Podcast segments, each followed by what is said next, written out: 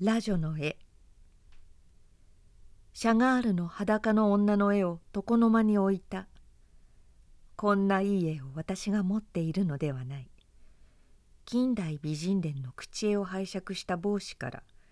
この絵も添えて貸してくださったのを丁寧に床の間に置いたのだった。送ってきてくれた人たちに門口で挨拶して主人が帰ってきたのは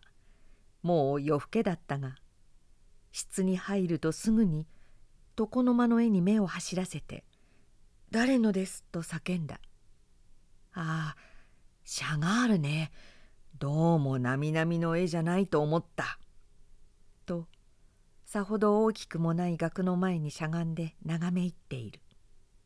「しようのないものだね。技というものは」と嘆いた。それからの毎日拝借している期間だけでも眺めている私たちの技的良心は高められ満ち足りていたが暮れから春へかけて来客はかなり多いのだが他の誰もが何とも一言というよりは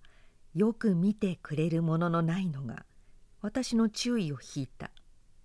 若い男女の書家もその中にはあったが気ぜわしいのだと良い方に思いやっても机の周りに散らばっている写真などには目が行くが床のままでは伸びない。すぐ傍らにある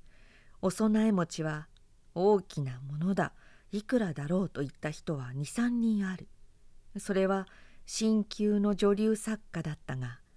シャガールまでは届かなかった。現実性のものへ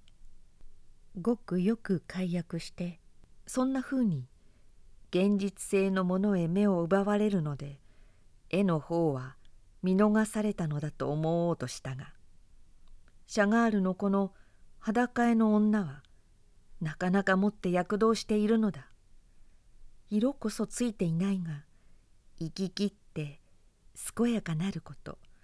6月の若木の樹体の滑らかさと強靭さが満ちきっている。ふと「おおこれだ」と考えついた。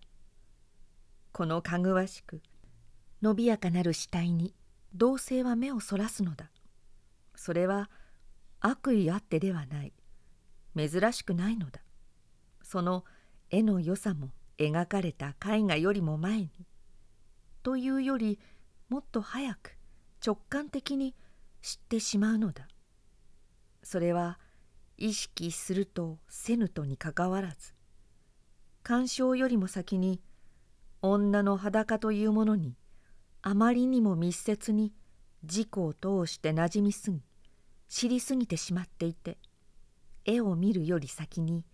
もうたくさんという気持ちに知らず知らずなってしまっているのだ。いるのだと言って悪ければいるのだろうと言ってもよい。だがそこに余裕というものがなんとなく乏しいという気がする。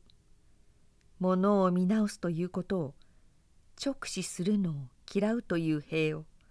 何とやら如実に語っているかと思う。でまたもしそうでなければ美に対しての感じがすこぶる鈍いということになる。しかし